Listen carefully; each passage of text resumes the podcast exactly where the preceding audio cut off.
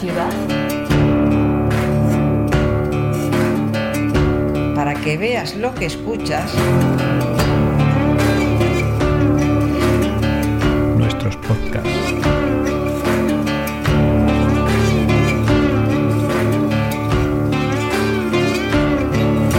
Ateneo de Saberes. Portadoras de registros sonoros urbanos. Hola, bienvenidas a Oficios y Recuerdos, un programa de Ateneo de Saberes.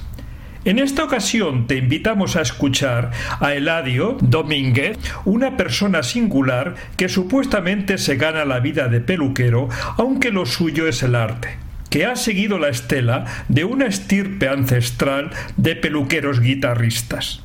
De modo que deseamos lo disfrutes. En nuestra página web encontrarás las fotos de este episodio y además escucharlo libre de publicidad a través del canal de Telegram de Ateneo de Saberes. Toma de vídeo. Del muchacho ese, ¿cómo se llama el muchacho ese? ¿El, el nombre real o el de artista? No, de artista. El de artista Machine Gun Kelly. Ma- Machine Gun de pistola, Kelly. Can Kelly. Gun Kelly. Can Kelly. Machine Gun Kelly. Sí, Can Kelly. MGK. Sí, sí, sí, sí. Que es más, es fácil. Y luego el nombre real será Casimiro. Colson Baker. Ah, bueno, bueno. Colson panadero en español. Panadero, ¿no? Claro, Baker. Panadero. El hijo de panadero. Claro. Está claro. El hijo de la peluquera era Sting. Famoso Sting. Mm. ¿Se se pronuncia así? Sting. Sting, sí. Entonces era hijo de la peluquera. De la peluquera de barrio, su madre. Eso. Así, así.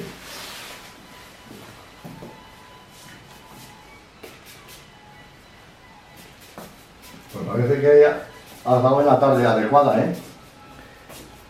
Eduardo. En cualquier sitio nos ponemos o porque en el momento que venga gente a lo mejor ya no, no está bien para la grabación.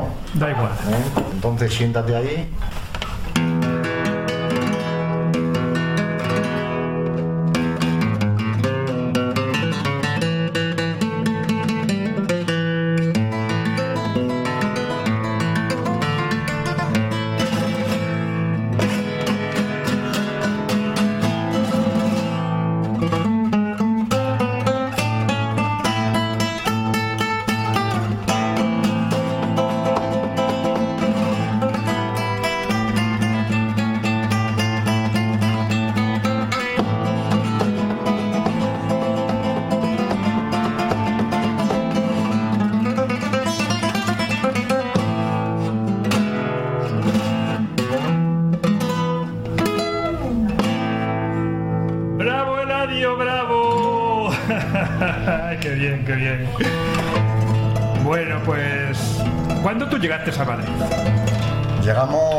Ahora se van a cumplir 60 años.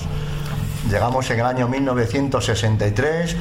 Mi padre, con cinco hijos, como muchos españoles, emigraron a la capital, tanto Barcelona, Bilbao y Madrid, que eran las, las capitales más industriales que había, y por desgracia quizás huyendo del campo, huyendo de la tierra, huyendo del campo, huyendo de, de todo aquello, digamos, que, entre comillas, se ha visto luego con los años que no tenía mucho futuro. Con lo cual quiere decir que, bueno, habrá que agradecérselo. Nosotros éramos pequeños, yo tenía 10 años cuando llegué. Estuvimos en un colegio antes en Plasencia, en el cual ya ingresé en el coro y allí estuve cantando, fue mis primeros comienzos en la música. De ahí pasé a Griñón, a un colegio interno de La Salle, aquí cerca de Madrid. Y también ingresé en el coro inmediatamente, ya un coro más, mm, más completo, eh, con tres voces, luego eh, tenores, barítonos y bajo, total seis voces. Y bueno, pues muy bonito, unas etapas muy bonitas. A partir de ahí ya empecé con 14 años la peluquería, en el año 1967 y inmediatamente después de hacer un curso o dos que hice en escuelas privadas particulares allí en el barrio de Carabanchel, pues me metieron en el conservatorio. Lo que apuntaba maneras, digamos, y fui al Conservatorio Superior de Música de Madrid.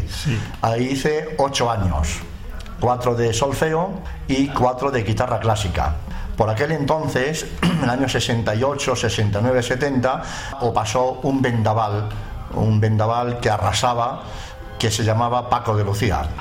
Y Paco de Lucía nos arrastró a todo un montón de jóvenes a la guitarra flamenca y a todo lo que es la técnica flamenca. Así que eh, siendo alumno de conservatorio, yo ya tocaba bulería, ya tocaba portango, ya tocaba fandangos, o sea, quiere decir, ya tocaba flamenco. Y bueno, pues hasta ahora eso ha sido, digamos, la dualidad de la guitarra clásica por un lado y la guitarra flamenca por otro.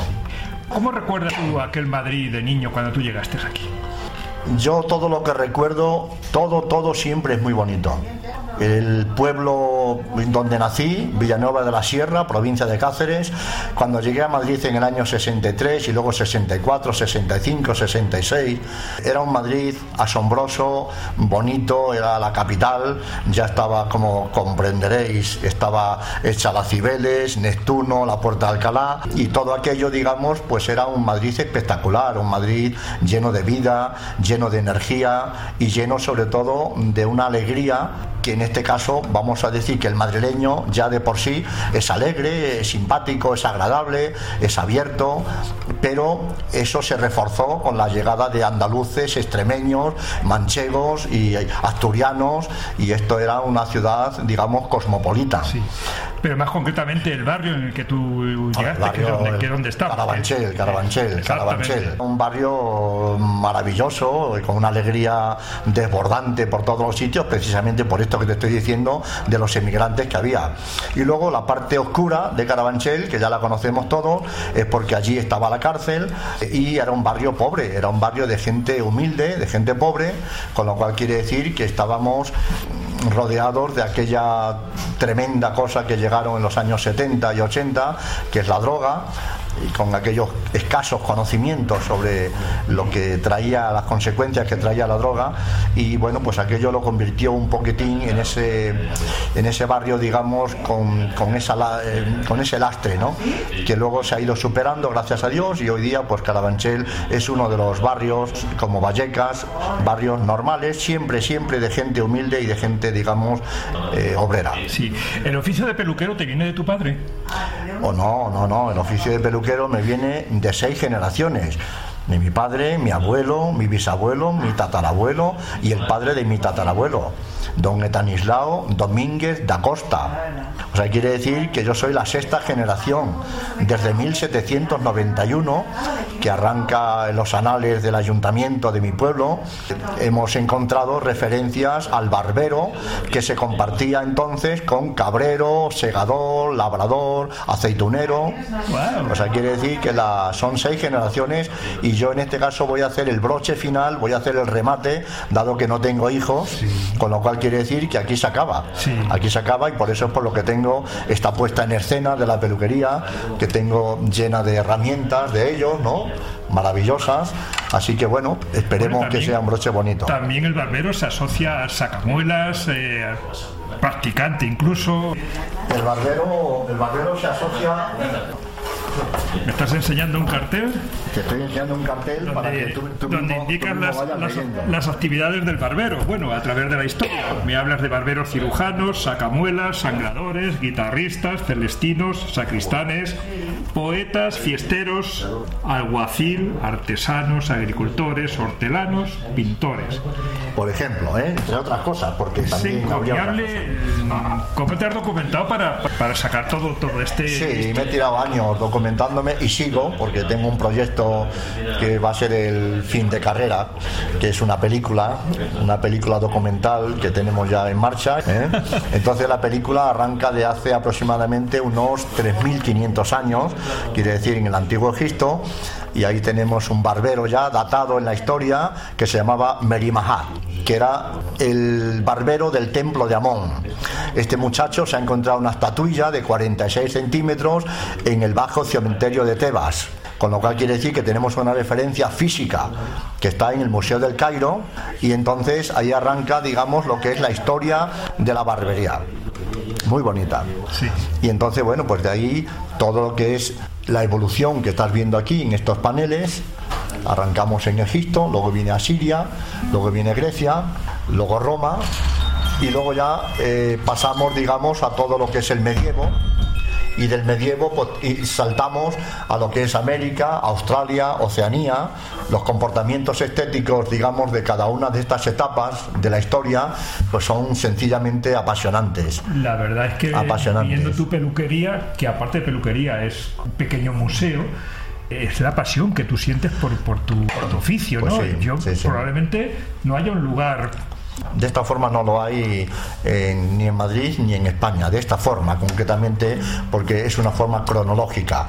O sea, aquí no están las herramientas amontonadas, como tengo eh, compañeros, colegas del oficio que tienen herramientas también, pero están en vitrinas, están como, no están, digamos, documentadas, datadas, digamos, de lo que es la herramienta en el siglo que pertenece a esa herramienta y todo va por paneles, digamos, en función de las diferentes etapas. Arriba tienes el siglo de la expobarbería, que es el siglo XVIII, XIX, luego el siglo XX tienes ahí, y ahí, digamos, tiene las herramientas de mi bisabuelo, mi tatarabuelo, mi abuelo, mi padre y las mías. es una Sí. labor encomiable. Tú tendrías que haber Sí, dedicado a historiador. sí, sí. Bueno, me gusta mucho la historia, sí, sí, Sí. Me tenía que haber dedicado a mil cosas. amo la vida, sí, amo mucho la vida, con lo cual quiere decir que me gusta la historia, me gusta la antropología, me gusta mucho, y me gusta luego la arqueología también. Todo lo que tiene que ver con la historia y el pasado que hemos tenido los seres humanos, me gusta. Tengo esa otra vertiente mía que es la guitarra. A través de la guitarra me he tirado también unos años haciendo un estudio importante de lo que es la historia del instrumento y me remonté a hace 30.000 años como inicio de los primeros instrumentos cordófonos que tuvieron a bien los neandertales de, de tocar, ¿eh? sin saberlo ellos, eh, entre comillas, sin saber que eso es un instrumento y mucho menos saber esta definición tan concreta de instrumento cordófono. ¿no? Y esa evolución nos lleva pues por la guitarra eh, primero es el laúd árabe be- be- el rabel el chitarrone la pandora en fin todo un montón de instrumentos el arpa la lira y luego nos lleva al siglo VIII que es lo tenemos aquí hace cuatro días la invasión musulmana en España nos trae el laúd Sí. En el califato de Córdoba, siendo Abderramán III, digamos, el califa, aparece un, laudista que ha quedado reflejado en la historia, que se llamaba Cirial, al cual le hizo un homenaje Paco de Lucía.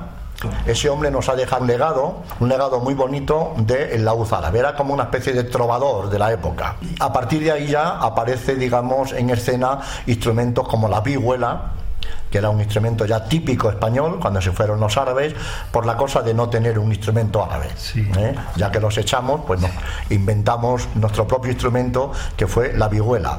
Y después de la vihuela, pues ya vino la guitarra barroca, la guitarra romántica, la guitarra clásica, la guitarra flamenca, la guitarra acústica y la guitarra eléctrica. Y estamos ya en el siglo XX, año 1936, año fatídico para esta nación, pero por entonces el gran, digamos, entre comillas, luthier Gibson, Orville Gibson, en Norteamérica, en Calabazó concretamente, eh, generaron a través de un ingeniero de sonido, Joyce Boyd, la primera guitarra eléctrica que se hizo en el mundo en el año 1936 y a partir de ahí pues tienes eh, Christian Friedrich Martin un alemán afincado en Nueva York. Tienes luego a Leo Fender que es el más eh, entre comillas más moderno con sus eh, Stratocaster y Electrocaster y luego pues todo lo que es la música contemporánea del rock and roll, heavy metal y todo eso está hecho con esa parte última de las guitarras eléctricas. Fíjate que con la erudición con que te expresas, tanto en lo que es tu oficio de, peluquería, barbería, como tanto de lo que es de la, la guitarra como instrumento, bueno, eh, ahí sois varios hermanos y sin embargo estoy pensando que tú le hubieses causado un gran disgusto a tu padre si no te hubieses dedicado a la peluquería. Sí, sí, sí, sí. Desde el principio mi padre quizás vio en mí, fíjate, con 14 años y el día 21 de junio de ese año, de 1967, nos dieron las vacaciones del colegio, como a todos los niños, y el día 22 yo aparecí ya en la peluquería. O sea, quiere decir, esas fueron, mis vacaciones de verano fue trabajando, lo cual siempre me ha gustado mucho, mucho, muchísimo, vamos, muchísimo. Así que, y desde el primer momento es una especie de, de- de flechazo, eh, de subidón, de ilusión, pero es que este año voy a hacer 70 años, amigo, y es que sigo exactamente igual, es que sigo igual, sigo con el flechazo, sigo con la ilusión, sigo con esta pasión por el oficio Y y, y luego por la guitarra. La apariencia física da la sensación de que soy más joven, sobre todo porque soy una persona nerviosa, activa, muy vital, entonces da la sensación, pero bueno, ya sabes el refrán, la procesión Pero fíjate va por que, que- dentro. que viendo otras peluquerías eh, vas viendo un poco la evolución y al mismo tiempo el declive de la persona, cómo va abandonando, se va Sí. abandonando en la peluquería, Sí, ¿no? Va, sí, va- sí. va- va Sí. como, como difuminándose. Hay una palabra que a mí no me gusta mucho, que la usan mis amigos, la han usado, mi hermano también, muchos colegas del oficio, y es que los oficios te queman. Es una palabra que no me gusta, pero por desgracia es así. Yo creo que todo va en función de la dosis que tú tengas de esto que hemos hablado, ¿no? De la ilusión. Si tú tienes una dosis de ilusión y te hace ilusión cortar el pelo, lo que acabas de ver hace unos minutos a un chico joven, un corte moderno, y si eso te hace ilusión, como me hace a mí, la ilusión de cambiarlos, la ilusión de estar al día, al milímetro, hoy día se puede estar al día, no, al milímetro. Cada, cada momento, cada eh, Instagram, el Facebook, eh, el YouTube, cada momento mm, del día tienes eh, a través de brasileños, dominicanos, colombianos, a través de rumanos, a través de peluqueros españoles, que hay muchos, peluqueros franceses, ingleses. O sea, tienes todo, todo, todo que es una concentración de la moda diaria. Es tremendo, o sea, lo que antes teníamos que hacer saliendo de viaje, que he viajado mucho por, por medio mundo, buscando siempre la moda y buscando, digamos, herramientas modernas y cosas y utensilios modernos, ahora lo tienes al minuto. Y yo sigo viviendo con interés ese, ese momento. Claro, son muchos años lo que, lo que tú llevas de que en el oficio habrás visto una evolución en los gustos, en las modas, Lo he visto cortes- todo, lo he visto todo. pelo. Lo he visto todo. Son 55 años, ahora estoy escribiendo mis memorias y en las memorias está saliendo precisamente lo que yo hacía ese verano del 67, lo que yo hice en aquella peluquería concretamente, pues eh, era una peluquería en el 184 de la calle López de Hoyo, lo que ahora es el barrio de Prosperidad, Alfonso XIII y allí cerca vivían los jugadores del Real Madrid, con lo cual quiere decir que a esa peluquería iba don Santiago Bernabéu todas las semanas a afeitarse y cada 15 días se cortaba el pelo. Y eso lo presencié yo cuando tenía 14 años. Aquel hombre me daba de propina 2.50, que era la moneda de 10 reales, y yo me ponía muy contento porque era una super propina, ¿no? Así que desde entonces con Betancourt, Calpe de Felipe, Sanchit, eh, Santa María, eh, aquel jugador del Real Madrid, pues todos iban a esa peluquería. Fue una etapa muy bonita. Y a partir de ahí, todas, todas, todas, todas las modas. Sí, fíjate que a lo largo del tiempo ha habido, mm, bueno, sus altos y sus bajos, ¿no? Pero últimamente, en, en los últimos años, he visto como un resurgir, sobre todo de las barberías eh, llevadas por, por- por gente joven. Bueno, la barbería ha tenido un resurgimiento, afortunadamente, un resurgimiento motivado quizás por, eh, te voy a decir una palabra, eh, quizás Beckham, el jugador de fútbol, fue uno de los pioneros. Eh, eran, eh, ¿cómo era la palabra aquella, Maribel? Eh, la palabra que definía Metrosexual. Metrosexual. Bien, se me, había, se me había atrancado ahí. Ahí se van notando los años. Metrosexual, sí. El hombre metrosexual irrumpió, digamos, con, unas, con unos comportamientos estéticos, con unas formas de vestir y con unas formas, digamos, de llevar el pelo. Entonces, a partir de ahí, ha habido una evolución, especialmente en la barba. O sea, quiere decir, llevamos desde el siglo XIX quitando, entre comillas, los cuatro izquierdistas comunistas que en los años 50-60, eh, a modo de protesta y aquellas cosas que se, había, se dejaban esas barbas. que Los melenudos. Los melenudos también, sí. Gente incluso de, las universidades y todos tenían unas barbas poderosas en esos años. Eran cuatro, eran muy pocos. Pero en el siglo XIX, evidentemente, las barbas no solamente había muchas barbas, sino que había barbas mezcladas con patillas grandes, bigotes, bigotes retorcidos. O sea, quiere decir que la gente se lo cultivaba. Bueno, pues todo ese lapso que ha sido mm, casi, se puede decir, casi un siglo, ha irrumpido en el mundo de la moda, en el mundo de la sociedad, aquí en Norteamérica, en Inglaterra, en Francia, en Dinamarca, en montones y montones de países, ha irrumpido un hombre nuevo, el cual, digamos, viene a tener una especie de comportamiento estético, tanto en las formas de vestir, cuando se viste bien, hablamos, como el siglo XIX, los hombres del siglo XIX. Y eso a los peluqueros nos ha venido muy bien porque, bueno, pues hemos generado un servicio nuevo. Sí. Y además un servicio que nos hacía de hace 30 o 33 años con la llegada del SIDA, Claro. en el año 82 desapareció de la barbería el afeitado con la navaja barbera por el tema de los contagios Sí. y desde entonces no se había hecho absolutamente nada relacionado con la barba ni con el afeitado. Sí. Por tus manos han pasado muchas, muchas personas. ¿Hay algún cliente que te haya marcado, que tenga un recuerdo de decir, "Joder, hay personajes que, que no se me olvidarán? Sí, claro, claro que hay clientes. Claro Por su, por su peculiaridad. Yo por he su- tenido la suerte, extraño, por- he tenido la suerte. Bueno, pues a mí lo que me, lo que admiro mucho es la cultura y, y la admiro porque yo soy muy inculto, claro, evidentemente. La cultura que me ha dado la vida me la ha dado el sillón, el sillón de la barbería. Esa es mi cultura. De hecho, el libro, el libro este que estoy escribiendo, precisamente se llama así, desde la ventana de mi sillón.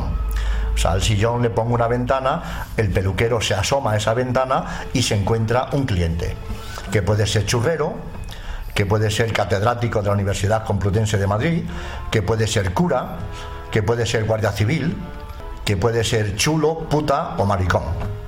Con todos los perdones ¿eh? a, estas, a estas personas. Y para todos. Pero es así. Y para todos tienes que tener esa mano izquierda con Siempre, siempre. Se tendría que tener, debería, que el peluquero tuviese esa mano izquierda. No es fácil, Y también saber callar. no es fácil. Eso para mí es más difícil. hubiese aprendido más si hubiese callado más. Sí. Ella, ella es más. ella- discreta. Sí, sí, Maribel es más, más discreta y aparte de eso también es muy amante de la cultura. Entonces, dentro de ese de ese montón y montón de miles y miles de clientes, ha habido clientes que te marcan, claro que te marcan, personas eh, muy capacitadas que a la hora de expresarse, a la hora de hablar, no hablan como las personas normales, sino que son como lecciones en píldoras, píldoras de oro que te dan, ¿no? Son como cosas ahí que no, que no lo tienes en personas normales, Sí. porque las personas normales hablamos de las cosas normales, o bien de las cosas del día a día. Con las mujeres, y las mujeres Claro. necesitas tener una muy flexible. Claro, Claro. Ella, ella, se ha dedicado durante muchos años a la peluquería femenina, a la mujer, y con la mujer tienes otro mundo.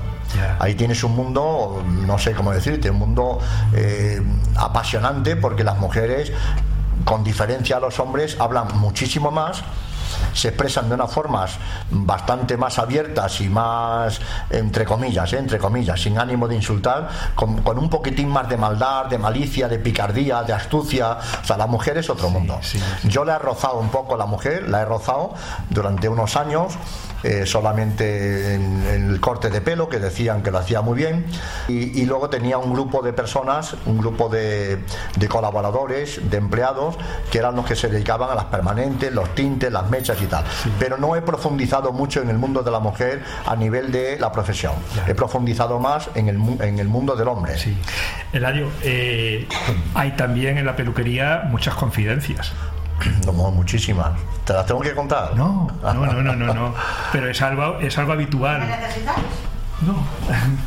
Pues os dejo. Muchas gracias. Pues nada, ya lo contaréis. Bueno, Hasta luego, Hasta encantada. luego.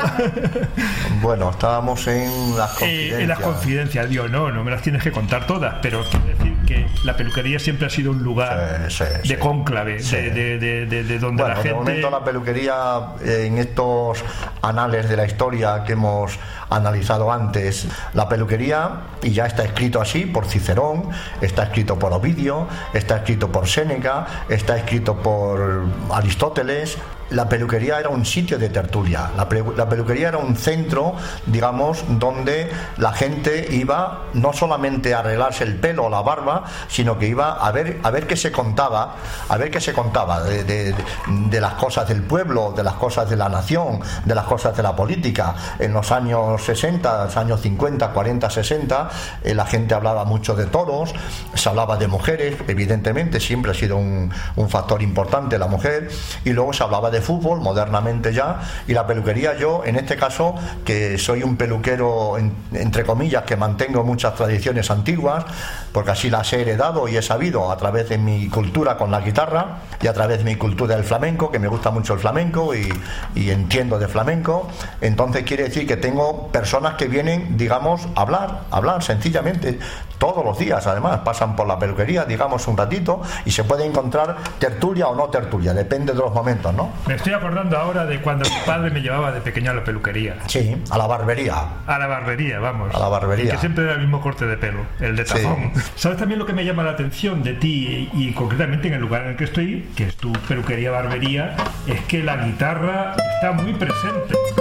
Y, y claro, eso choca mucho porque dices, joder, eh, no es algo que te es ajeno, que es otro otra faceta de tu vida que está separada de ella, sino que confluye. Sí, claro. Y en este caso, eh, confluye no Bueno, solamente practicando. Hay una, sí, yo la practico, canto, canto flamenco y en cualquier momento dejo la tijera y, y doy un pequeño concierto de un minuto, minuto y medio, dos minutos. La peluquería, al ser un pequeño museo, como te puedes imaginar, viene mucha gente a verlo. Vienen grupos de personas, en este caso de la Comunidad de Madrid y del Ayuntamiento, vienen grupos de 20, 30 personas y esto se llena. En un minuto, pum, se llena. Tengo que avisar al cliente para que no se asuste. Digo, dentro de unos minutos va a haber aquí 30 personas. Cojo la guitarra porque hasta que no cojo la guitarra no se van. Con lo cual quiere decir que cojo la guitarra y me pongo a tocar la guitarra y hago un micro concierto, digamos, de un minuto, dos minutos. Pero la peluquería, esto, esta pregunta que me has hecho entronca perfectamente con Luis de Góngora y con Quevedo, que ya en el siglo XVI y parte del XVII, ellos ya unieron al peluquero guitarrista, o sea, el barbero, el barbero y la guitarra no es una cosa de ahora y una cosa mía, no, no, yo soy, digamos, un seguidor, entre comillas, en el siglo XXI, eh, un seguidor de esa tradición del barbero y la guitarra, que viene de muy atrás. Luis de Góngora, concretamente, Luis de Góngora y Argote, decía, en mi aposento otras veces, una guitarrilla tomo, que como barbero templo y como bárbaro toco. Eso es de Luis de Góngora. Y luego la sátira del barbero guitarrista, pues este hombre nos pone a caldo, Quevedo, diciendo que es un oficio vil y para colmo vinculado al mundo de la jarana y las diversiones populares. O sea, quiere decir el estilo propio de Quevedo. Generalmente siempre el barbero ha estado ligado en el Quijote, ya sabéis que el barbero y el cura, digamos, son los que le queman los libros al Quijote, ¿no? Y se lo queman porque ya sabéis que de tanto leer ¿eh? se le secó el cerebro. Entonces quiere decir que el barbero ha estado presente, siempre, siempre presente, hasta el punto de que la vacía que lleva Don Quijote en la cabeza, el sombrero este que conoce la gente normal, es una vacía, con B, se lo quita al barbero. Sí. creyendo que era el yelmo de Mambrino. O sea, quiere decir toda esa, esa paranoia, digamos, que tenía Don Quijote. Así que el barbero ha estado siempre, siempre presente en la vida de los seres humanos, porque no existe, no existiría la vida si no hubiese, no hubiese un barbero. El Neandertal ya tenían un puntito importante que seguimos manteniendo, gracias a Dios, que es la coquetería. Sí. Y la coquetería ha estado presente siempre, siempre en el ser humano. Siempre. Me decías al principio cuando entré en la barbería que, que bueno, que había llegado en un buen momento y estamos ya cerca de las 8. Sí, sí, ¿Qué es lo que va a pasar a partir de las 8? A partir de las Ocho 8 de la tarde. empezarán a venir alumnos de guitarra, porque doy clases gratuitas de guitarra hace, pues va a hacer 44 años ya que doy clases gratuitas de guitarra. O sea, quiere decir, enseño a tocar la guitarra a niños, a no tan niños, a jóvenes, a no tan jóvenes y a personas incluso hasta de 80 años, que es el, el alumno más mayor que tengo actualmente. Así que bueno, es una especie de actitud altruista que tengo en la vida para muchas cosas. También enseñé peluquería gratis durante años allí en la zona de Carabanchel, con lo cual quiere decir que es algo que me produce una especie de estímulo. El, el que los conocimientos que yo he cogido en la vida, los pocos o muchos conocimientos, los puedo, digamos, expandir, los puedo ofrecer a personas de forma gratuita. Me produce un estímulo y una, gran- satisfacción. una gran generosidad por tu parte, ¿no? Eso dicen, eso dicen. Pero yo creo que yo creo que el altruismo tiene una palabra detrás que la gente no ve. Y yo lo, lo- sé seguro. Primero porque, porque ya he indagado sobre ello. El altruismo tiene una palabra que es una palabra muy curiosa, que es el egoísmo. La persona altruista disfruta mucho con el altruismo. Yo disfruto mucho dando las clases de guitarra, pero a través de las clases de guitarra que viene el alumno, a mí me produce, digamos, una especie de, de obligatoriedad de estar con el instrumento. O sea, que utilizo al alumno lo utilizo para yo estar con la guitarra. Y eso él no lo sabe, porque este altruismo y este egoísmo por mi parte, coño, pues produce una felicidad, porque el alumno no tiene que pagar y aprende. Y yo, en este caso, no le cobro, pero viene él, digamos, y me produce satisfacción personal. Pero Entonces, tocar, la, tocar la guitarra es algo que, que- Es una- que requiere, requiere mucha constancia. es una disciplina, es una disciplina. Y como todas las disciplinas, la palabra lo dice todos los días, todos los días. El gran maestro de la guitarra clásica del siglo XX, Andrés Segovia, dijo en su biografía, cuando llevo una semana sin tocar, me lo nota el público. Cuando llevo dos días, me lo noto yo. Parece ser que tú también le das al cante y, y tienes buena voz para, Sí, para tengo, ello. sí, pero nunca. De pequeñito sí, de 8, 9, 10, cuando estaba en esos coros que te he dicho, 11, 12, 13, hasta los 13 años o por ahí. Luego me cambió un poco la voz y sigo cantando, evidentemente, pero mm, eh, vamos, no me dedico a ello, evidentemente, porque tendría una gran cosecha de tomates en el escenario.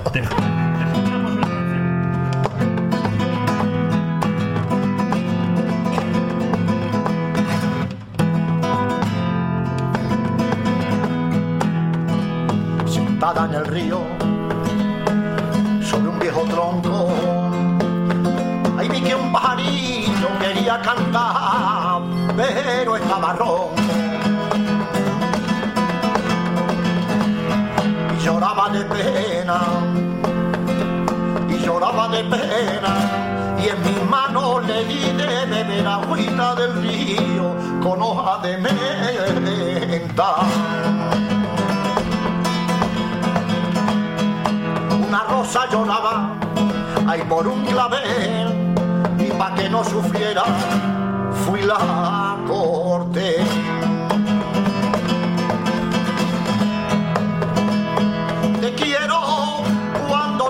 te quiero, se le pone la carita colorada del terciopelo. Dinero, que yo no quiero dinero, yo quiero cantar al aire como cantan los higueros. Bien, bien, bien. Bueno, bien, muchacho. bien. Bueno, acaba de entrar un cliente. Sí, sí, sí, sí, acaba de entrar un cliente. Vamos a atenderlo, que es a lo que me dedico. Bueno, mira, vosotros te dedicas también muy bien, ¿eh? Bueno, lo otro es un hobby, una afición y espero mantenerla así hasta, hasta los últimos minutos de mi vida. amigo. Podría preguntarle cuánto tiempo hace que viene a esta peluquería. Uh, yo qué sé.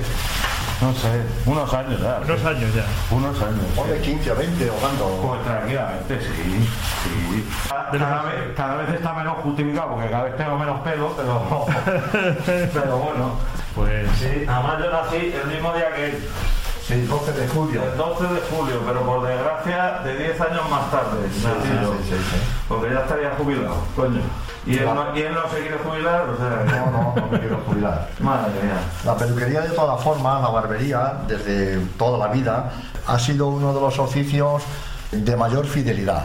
La fidelidad al peluquero en montones y montones de clientes es algo serio. O sea, quiere decir, yo tengo todavía, eh, ahora aquí en el barrio de Pacífico, donde estoy, y toda la vida en Carabanchel, pues vienen más de 400 personas todos los meses de aquella peluquería, digamos, aquí, a cortarse el pelo. Así que eso es la fidelidad. Sí, hombre, chaval, buenas noches. Igualmente, muchas gracias. Ahí tienes un alumno. Ahí tienes un alumno con 80 años cumplidos. ¿Eh, Antonio? alumno de guitarra. Alumno de guitarra. Voy a escucharte cómo con la tijera, cómo, está el sonido de- del corte. Tijera que-. Esta tijera no suena mucho. ¿eh? No, no, son tijeras modernas que tienen silenciador. Ese sonido de la Ya tijera. no, ya no sonido- existen. Pues es muy difícil llegar a, a que te pueda enseñar una tijera de las otras, porque ya no- ni existen ni casi. existen casi. Ni existen. A ver si esta.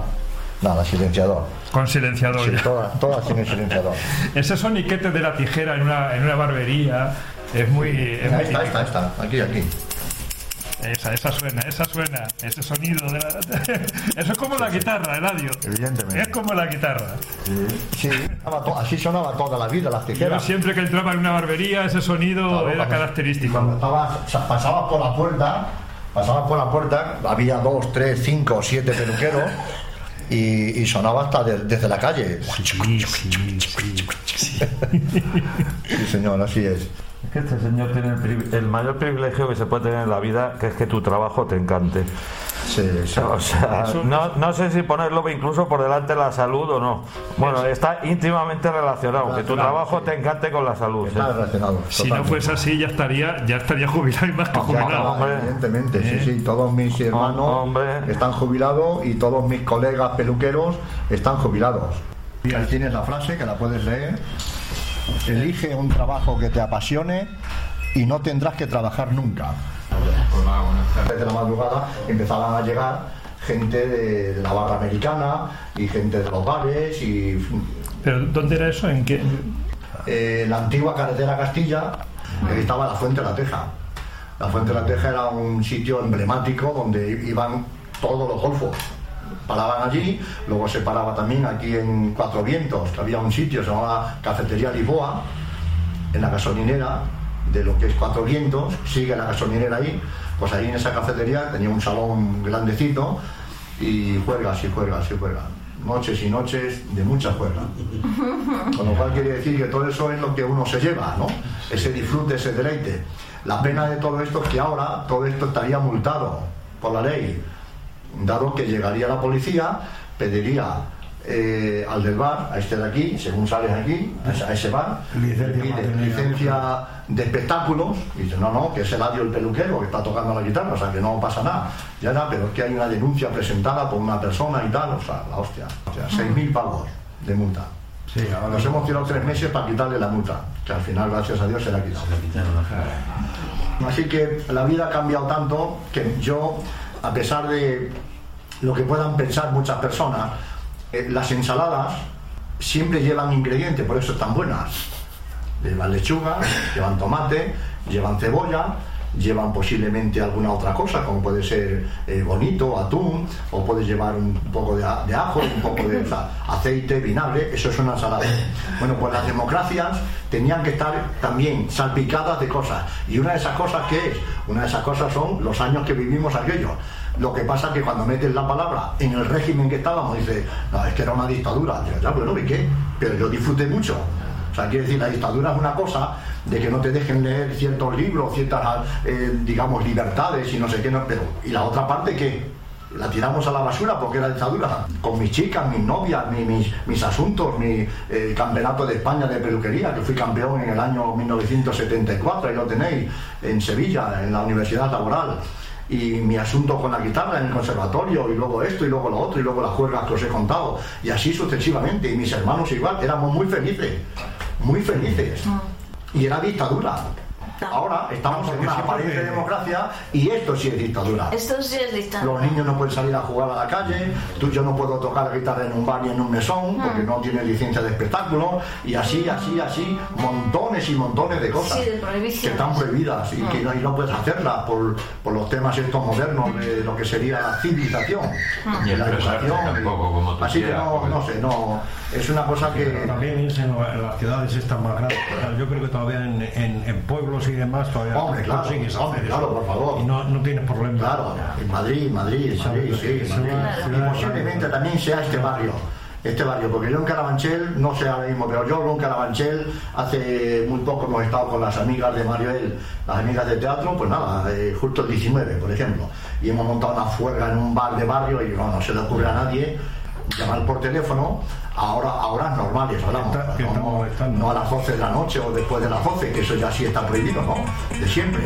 Pero a horas normales, en un bar normal, y un instrumento como este, que es un instrumento que no lleva amplificación, no lleva, digamos, micrófonos, historias.